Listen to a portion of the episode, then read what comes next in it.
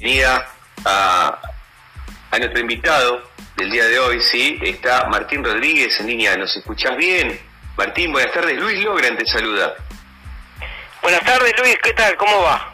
Acá estamos. Bien, fantástico. Acá estamos con mi coequiper, con Juan Vera, nuestro licenciado en Ciencias Políticas y Relaciones Internacionales. Muchas gracias por acompañarnos, por permitirnos estos minutos para charlar sobre actualidad política y, económica, ¿no? Dentro de todo este contexto que nos circunscribe de cara a las elecciones de medio término para este año 2021. Así que vamos a darle el pase a Juanjo, que te va a dar la bienvenida. Yo seguramente me voy a enganchar ahí con alguna otra pregunta inmediatamente luego de Juanjo. Juanjo. hola Martín, buenas tardes. Bueno, un gusto que participes del programa. Este, un placer enorme. Buenas tardes, hijo. Sí quería consultar sobre una noticia que, bueno, ocurrió el, fin de semana, que es eh, una multitudinaria marcha que hubo por, a raíz de, San Cayetano de, lo que son los movimientos sociales. Y bueno, hay algunas propuestas de algunos candidatos diputados como Daniel Arroyo, hoy algo también mencionó Randazo, de establecer leyes ¿no? que, hagan pases de los planes a empleo ¿Qué, viabilidad le ves a esto, a este tipo de, propuestas que por ahora no, han sido esbozadas claramente? Mira, eh, yo no sé del contenido estricto y exacto de, esas propuestas eh, y, ojalá que sean propuestas reales y no puro eslogan, ¿no? Porque muchas veces la idea de la palabra plan arrastra muchos equívocos, ¿no? O sea, cuando dice plan supone que es alguien que cobra porque en muchos casos porque se supone que no quiere trabajar o que en muchos casos son digamos planes que sustituyen situaciones. Yo creo que en la Argentina es un país donde muchas muchas de esas cosas se ejercen como derechos el caso de la asignación por hijo es decir la cobertura de las de los programas sociales y y digamos en un mundo que discute el salario universal no digamos no no en cualquier contexto es decir eh, me parece que la Argentina es un país de amplia cobertura, ¿no? Que fue ganando después de la crisis del 2001-2002 con la implementación del plan jefes y jefas, que fue una, una política, no, no inventó todo, existían previamente los planes trabajar, o los famosos planes trabajar que se decían aquellos en los fines de los 90, pero a partir del 2002, eh, si no, lo, si no lo, no lo podemos omitir, se había hecho la, la famosa consulta de un modo un poco sui generis, porque era una consulta callejera que había impulsado el FRENAPO, ¿no? el Frente Nacional contra la Pobreza. En su momento, años después, en, en ese momento creo que era dirigente del ARI, porque no, no, no me pierdo un poco, me hago matete con su itinerario, pero Elisa Carrió impulsaba lo que era el ingreso universal por hijo, también tenía impulso de la CTA, es decir, hay antecedentes eh, sobre, sobre un reclamo de expansión de las políticas sociales eh, alrededor de la crisis, ¿no? Antes del 2001 y después del 2001. Y en la asignación universal por hijo, de hecho, se implementa recién en 2009, a mi juicio, a partir de la lectura política que hizo Néstor Kirchner de la derrota electoral en provincia de Buenos Aires en 2009. ¿Se acuerdan que la elección fue en junio? la implementación de la asignación por hijo es posterior a esa derrota con Francisco de Narváez, de propio Kirchner, las testimoniales y todo aquello. Eh, por supuesto, entonces, ahí hay una primera distinción, yo no soy un especialista en políticas públicas, pero que, trataría de pensar que es, una cosa sería la asignación universal por hijo y otra cosa serían la implementación de programas sociales que tienen ¿no? el formato que todos decimos del plan, y que en este caso sería sobre todo el potenciar trabajo que impulsa el Ministerio de Desarrollo Social, ¿no? Eh, y, que, y que en ese en el seno de eso, yo no lo conozco, insisto y perdón que, admita tantas ignorancias, pero no lo conozco en detalle, pero en el interior de ese propio programa hay una idea de, este como el del salario social complementario, de contraprestación o en todo caso de, de trabajo, ¿no? Eh, perdón, lo hice un poco, largo, pero lo que quiero decir es que me parece que, que hay que, desarmar un poco, para pensar el tema de planes y trabajo, hay que primero, sin, sin parecer un hinchapelotas de, de la semiótica, pero hay que un poco desarmar el enunciado, me da la sensación. Eh, y estoy seguro que Arroyo, que sabe de políticas sociales bastante, y que Randazo, que es un dirigente que conoce la provincia y conoce el Estado, ojalá que tengan argumentos y cuestiones para ver eso, ¿no? Este, para, para pensar en... Pero a mí un enunciado que dice, eh, y lo escuché en otros dirigentes también del movimiento Evita y qué sé yo, un enunciado que dice hay que transformar los planes en trabajo, digo, me parece que es un enunciado que está bien, ahora cómo, ¿no? ¿Qué planes? Este, y entonces lo veo que es una cosa difícil, un camino difícil.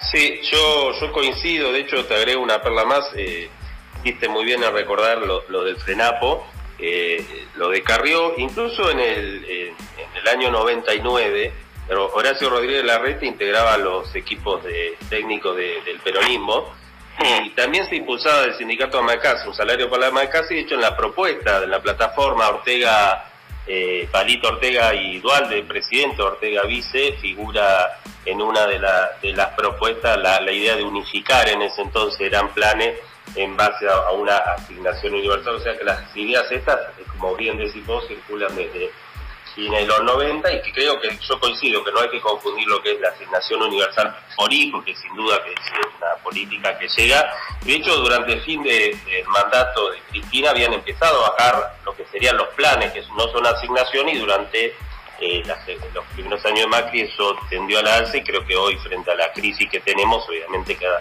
se ha seguido incrementando y entiendo que, se está pensando en, en ideas que, bueno, esperemos, como decís vos, que que sean realmente ideas serias y que se puedan discutir. Claro, porque vos fíjate una cosa, la marcha de, vos, ustedes hacían referencia a la marcha de los Cayetanos. Eh, veamos esto un poquito, ¿no? Si por un lado uno dice, bueno, eh, está impulsada por organizaciones que efectivamente tienen eh, referentes incorporados al Estado, ¿no? Como es el caso del Movimiento Evita, de Barrio de Pie, y etcétera, etcétera. eso es cierto, y eso le permite tener una visión de, recursos públicos este, para ciertos sectores. Por otro lado, el, la UTEP, la Organización de Trabajadores de la Economía Popular, nace a partir de la, diríamos, de la agremiación o el impulso de agremiación de mucha gente, muchas personas que se dedican a tareas que no tenían un reconocimiento, diríamos, laboral. Yo conozco el caso, porque trabajé muchos años de la cooperativa, o en el caso de los cartoneros, ¿no? Los, los que se llamaban recuperadores urbanos en la ciudad de Buenos Aires. Es decir, personas que se dedican a una actividad y que en todo caso participan de, organizaciones para generar un mayor asociativismo, cooperativas y para eh, participar de un modo más organizado y un poco más este, ofensivo, por decirlo así, del negocio que de hecho existe, si hay un gran negocio del reciclado urbano que no es solo papel, también es metal, plástico, etcétera, etcétera, ¿no? Es una industria, ¿no? La industria del reciclado. Entonces, eh, se juntan varias cosas a la vez. Por un lado, eh, sectores de la política o de los movimientos sociales que tienen penetración en el Estado y que organizan eh, determinados recursos que muchos llaman planes. Por otro lado, también se encuentran por abajo sectores que realizan actividades, como en el caso de los cartoneros, que, que son que pertenece a una industria que, que, está muy opaca, digamos, y también otro tipo de actividades y otro tipo de discusiones. Por ejemplo, quienes desarrollan tareas sociocomunitarias y, y escucho un montón de gente, amigos, compañeros que dicen, bueno, pero ¿a qué le llaman trabajo? Es decir, hay una discusión que, que atraviesa todo, que tiene que ver con qué es el trabajo. ¿no? Es decir, se habla del aceleracionismo, del salto tecnológico, de la robotización en el mundo, ¿no? Es decir, eh, es como el gran tema del siglo XXI en algún sentido el trabajo, porque también se habla del fin del trabajo, de trabajos que quedan obsoletos, de trabajos sustituidos por tecnologías, de trabajos que solo se mantienen para que existan esos trabajos, cuando podrían ser este, eliminados por una política de mayor importación, caso por ejemplo del tema textil, calzado, es decir, realmente el trabajo es el tema que está en el centro de todo. La simplificación peligrosa que puede hacer eh, la palabra planes, es borrar de un plumazo el reconocimiento de un montón de organizaciones que están detrás de quienes sí trabajan bajo un formato que muchos llaman, a lo mejor con cierta aura romántica, trabajo, economía popular. Pero son tareas que existen, es decir, los ladrilleros, por ejemplo, el sindicato de ladrilleros fue recuperado hace unos años. Por supuesto, hay una enorme cantidad de, hornos, de, de, trabajos asociativos, familiares, cooperativos, qué sé yo, que son completamente informales, ¿no? Es decir, que están fuera del área de cobertura de, cualquier formalidad. y lo que está formalizado, lo que o las empresas que producen ladrillos son muy poquitas y esas sí están reconocidas. O sea que el sindicato que está ahora, que lo dirige eh, este Luis este, Cáceres, es un sindicato que está haciendo un trabajo casi de este, visibilización de la actividad y de afiliación de los trabajadores que están este, bajo la más completa informalidad. Es decir, hay, hay toda una tarea ahí para hacer que no que no tiene correspondencia con los que gritan son todos planeros, vayan a laburar, ¿no? Está bien, digamos, la gente grita esas cosas porque para mucha gente que se rompe el lomo, decir que una persona cobra el Estado es decir que tiene un atajo, ¿no? Y, es cierto que mucha gente cuenta propito, que trabaja en el sector privado, que se rompe el alma y que por dos mangos, ¿no? Entonces hay una bronca contra eso que, que puede estar que puede ser comprensible pero creo que en parte porque no se reconocen las, no se termina de ver cuáles son las situaciones que hay ahí abajo, ¿no? Bien, Martín, acá Luis Logran, de nuevo. Eh, bueno, ahí hemos charlado sobre la política de lo territorial, ¿no? la dinámica del territorio. Ahora, quiero tratarte un poco ese eje y llevarte, sabiendo que sos un hombre de la comunicación, que sos editor de revista Panamá, columnista en diario.ar, eh, llevarte un poco ese plano y preguntarte eh, ¿Qué influencia considerás vos o qué poder considerás que tienen los medios hegemónicos dentro de, lo que es la, construcción del discurso social y sabiendo también este dominio que tienen principalmente sobre las fake news, sobre las imágenes de los políticos, las distintas eh, discusiones políticas que se van suscitando dentro del contexto de la campaña, eh, de, cara a las elecciones. ¿Qué poder tiene respecto del, del electorado, ¿no? de la gente? Si si puede, si, si influencia, digamos, si tiene poder de influencia sobre los electores indecisos, o por ejemplo hemos visto que Cristina en algún momento, la vicepresidenta ha tenido que promover una acción contra Google para que eliminen la palabra eh, Cristina Chorra, que aparecía entre las primeras más googleadas. Digamos, detrás de eso sabemos que hay anidada mucha información eh, desde, lo que son los medios hegemónicos, ¿no? ¿Qué, ¿Qué te parece a vos? ¿Cuál es tu opinión sobre este tema? Bueno, es, es, una entrevista sobre los grandes temas, les aclaro, muchachos, es difícil responder. pantallazo, pantallazo. Claro, es difícil, eh, es un pantallazo, pero son los grandes temas de la época, ¿no? El trabajo, este, las políticas sociales y ahora el tema de la discusión sobre la comunicación. Eh, voy a hacer de nuevo otro reconocimiento, eh, de, de, o una especie de mea culpa. O sea, no es un tema que, que a mí me, me desvelen y que del que yo me haya ocupado personalmente. Es decir, soy editor de la revista Panamá, creamos esa revista como plataforma de debates políticos en un contexto que, digamos, que, que fue más o menos el 2013, 2014. Me parece que era un momento de cierto agotamiento también de lo que, lo que muchos daban en llamar batalla cultural y siempre creímos que era necesario como abrir un poco el horizonte y el juego a, otros debates ¿no? que creo que están pendientes en Argentina y que a veces el, la batalla cultural o el debate de los medios, y acá lo digo con mucha prudencia, se muerde un poco la cola, ¿no? Es decir, es como el debate del debate, ¿no? A veces es como este un poco el árbol que tapa el bosque y que no te permite a lo mejor avanzar sobre otras áreas o sobre otras cuestiones que merecen ser debatidas en Argentina. Es decir, en Argentina vamos a decirlo así, se debatió mucho sobre el rol de los medios, ¿no? Es decir, eh, hubo algo que se produjo de aquellos grandes medios como eran vistos en 2008, 2009, donde tenía un sentido muy, muy casi físico, es decir, las corporaciones de medios, qué sé yo, que se ubicaban, como que se desangelaron en ese momento y probablemente tras ese momento que el propio, un periodista, bueno, ya fallecido, Julio Blanc, del propio grupo Clarín, llamó, en una entrevista con Fernando Rosso en Izquierda Diario, dijo el periodismo de guerra, ¿no? Es decir, hubo un reconocimiento del tipo y la calidad del periodismo que se desarrolló en esos años, a partir de esos años, y cómo se dejó Clarín, incluso la palabra manieto, comenzó a ser parte del vocabulario político. O sea, yo me recuerdo militante en los años previos a la batalla cultural, y si vos hacías un censo en la militancia peronista, no, no arriesgaría que en un 80 o 90% nadie sabía quién carajo era Héctor Manieto. Y a partir de 2008, casi que gran parte de la militancia metropolitana se organiza en torno a la figura de Manieto. Es decir, hubo algo que alumbró y que quedó y que forma parte de un sedimento que es medio... Eh, es decir, no, no hay política sin discusión del rol de los medios prácticamente. Pero no participo tanto de eso. Te, podría decir algunas intuiciones rápidas. La primera es que creo que en el siglo XXI es difícil, por ejemplo, palabras, ¿no? El blindaje.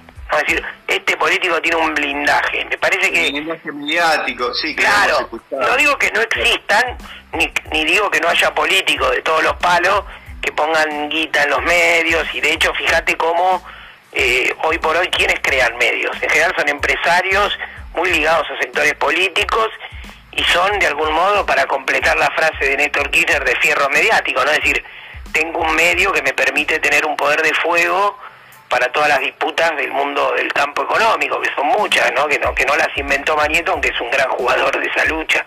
Entonces vos decís, bueno, no hay, no hay medio que no tenga atrás un grupo empresario y no hay un grupo empresario que, que, que tenga medios que no esté también en el lobby de otras cosas. Entonces, evidentemente la discusión sobre la comunicación es una discusión sobre la economía pero bueno, este, veo, veo difícil en esta época suponer que puede haber grandes blindajes, ¿no? Creo que hay que, mi consejo al gobierno es concentrarse sobre, sobre la acción, sobre la gestión, sobre la comunicación directa de los temas que importan y creo que la grieta ordena, ¿no? La disputa entre kirchnerismo y macrismo ordena dos sectores que tienen una identidad muy marcada, que no se dejan llevar por nadie, y después en el medio creo que billetera mata galán, ¿no? Creo que el voto se mueve también al calor del bolsillo. Pero eso, eso es una verdad de perogrullo también, ¿no? No es que digo esto como si te dijera, ah, qué inteligente, mira lo que descubro, ¿no? Creo que, que podríamos pensar que sí, que efectivamente hay un voto menos ligado a la identidad y más ligado al beneficio económico. Con todo derecho, ¿no? Claro, sí, porque no dejan de ser empresas los, medios de comunicación. Eh, em, empresas que en sus balances al finalizar el año deben arrojar saldos positivos. Vamos, a ir con Juan porque tiene una pregunta también para Martín. Sí, Martín, te quería consultar tu opinión respecto a lo que es el, voto joven, ¿no? Quizás en las últimas elecciones estaba más identificado al kirchnerismo, bueno, por, diferentes causas las, sabes mejor vos, pero bueno, en esta elección por ahí es, es, difícil apresurar a dónde podría ir, de hecho hoy hubo alguna mención de Alberto hacia, hacia los libertarios, que es uno de los que está captando alguna parte de este sector de votos jóvenes. Eh, bueno, decimos que a la izquierda intentará también eh, buscar y bueno, obviamente frente de todo, bueno, todos los frentes, pero particularmente, ¿cuál es tu visión respecto al voto joven? Eh, ¿cómo, ¿cómo, pensás que puede estar dado esta, estas próximas elecciones? Mira, yo ahí me superpongo dos realidades, o dos cosas, dos referencias rápidas. La primera es que efectivamente hay gente, chicos y chicas, que deben tener, o jóvenes, digamos, de, que, rondan los 20 años, más o menos, que nacieron, digamos, durante la crisis, que no tienen un recuerdo especial, ¿no? Propio, propio, por decir así, de la crisis, y que ven en el kirchnerismo y en el macrismo eh, que conocen, el mundo conocido, ¿no? Año 2004, digamos, hoy está votando gente que ha nacido en el año 2004. Claro, exacto. Entonces vos decís, este, que que tenían cuatro años cuando estaba la batalla de, de cuando va la batalla, digamos, el conflicto del campo. Entonces vos decís, esos, esos tipos, y bueno, este, qué sé yo, son, eh, digamos, podrían con todo derecho presuponer que, el kirchnerismo es parte del establishment de la clase política y, digamos, y corresponsable, y también el macrismo, de una situación de social como la que se vive, ¿no? de la pandemia, ¿no? Que, agravó todo, digamos. Eso es una realidad. Sí, evidentemente hay muchos chicos que, pueden ser de jóvenes metropolitanos, de clase media, que, yo, que pueden ser atraídos por las ideas libertarias. Después, es decir, eh, seguramente en el mundo opositor eh, hay una cierta expectativa de que ese voto, que son, no sé, está calculado en cuántos millones, se vuelque a un voto realmente contrario al kirchnerismo. No lo sé. La verdad, no lo sé. Ese mundo opositor, digamos, el, macrismo, confiaba en dos, había dos elementos fuertes que tenía en la elección de 2015, que era el voto Córdoba y el voto mayores, ¿no? El voto de las generaciones más, más mayores, el voto de los abuelos, como dirían los políticos de Macri. Y ahora parece ser que está más volcado a, o incorporado al voto de esos jóvenes de 20 que, que tendrían un espíritu libertario y que, y que mirarían, serían, serían como rebeldes por derecha en un mundo como diría este, ley ¿no? Digamos, gobernado por el comunismo, qué sé yo. Este, algo de eso hay en el ambiente, pero yo no lo veo, no sé si están, si se va a ver en los votos. Sí se ve en el, vamos a decirlo así, se ve en el clima de época, ¿no? Claro, claro. Es muy importante este análisis, ¿no? Tener en cuenta, el otro día justamente estuvo Artemio López acá en Politicosos hablando de esto, tener en cuenta que hay gente que nació en el año 2004 que hoy ya tiene, ya está votando y que el 50% del padrón electoral, casi el 50% son, somos personas de 40 años para, para abajo, ¿no? Eh, por lo cual, digamos, ¿qué es lo que se demanda? eh, qué es lo que espera ese, electorado de la nueva dirigencia política que también conforman los nuevos dirigentes políticos. Ahí está Juanjo, con la última pregunta y te vamos despidiendo, Martín, ¿sí? Dale, compañeros, perfecto. Sí, Martín, te quería consultar sobre el libro que entiendo eh, que están trabajando, que es un libro eh, sobre Menem, eh, eh, que entiendo que lo habrán empezado a hacer justamente antes que, se produzca el fallecimiento de Menem. Un poco si nos podés contar acerca de, este libro y para cuándo estaría saliendo. Bueno, muchas gracias.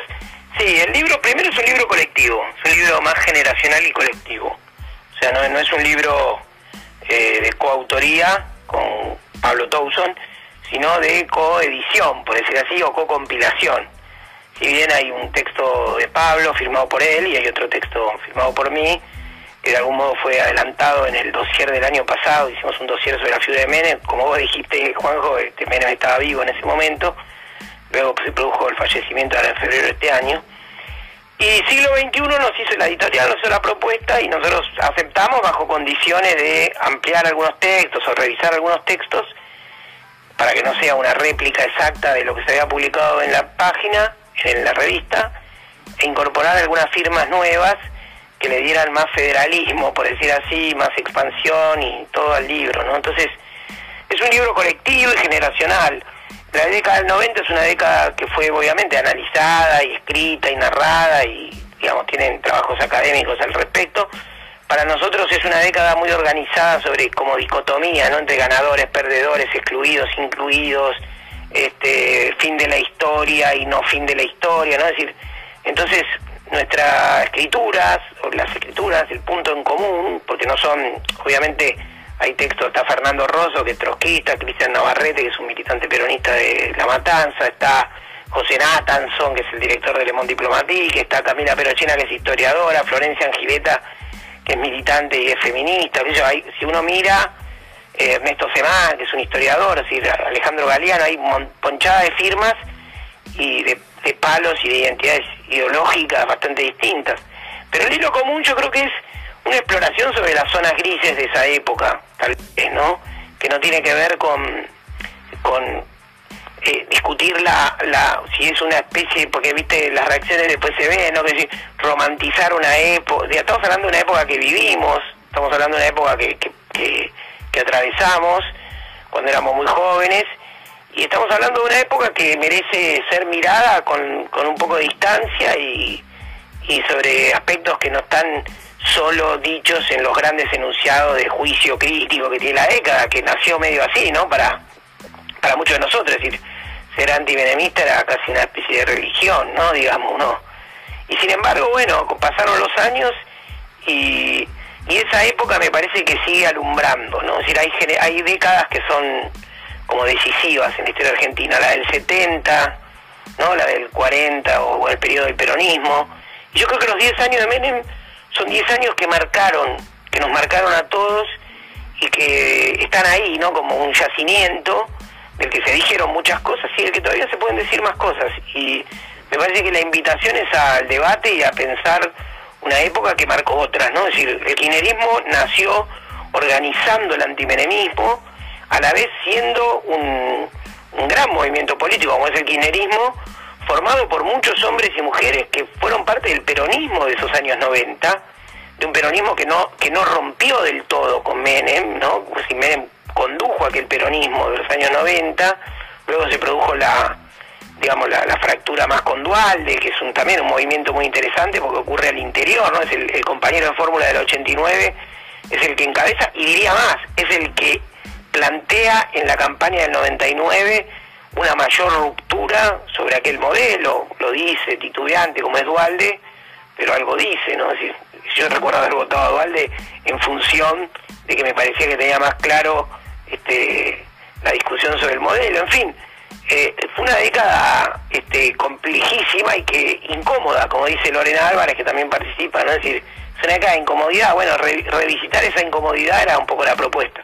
Perdón si le hice un poco larga la, respuesta. Súper claro, Martín. Eh, ¿Tienen fecha aproximada, más o menos se estiman? No, el libro, a ver, el libro está...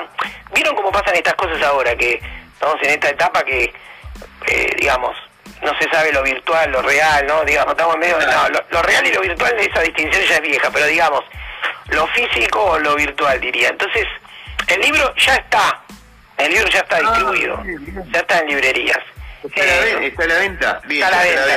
nosotros esperamos a anunciarlo y lo hicimos la semana pasada, el lunes pasado, en virtud de que nos asegurábamos que esté distribuido en librerías para que no pase esto de que te digan, viste, che, fui a la librería y no lo encontré, todo ese tipo de situaciones que, son un embole, viste.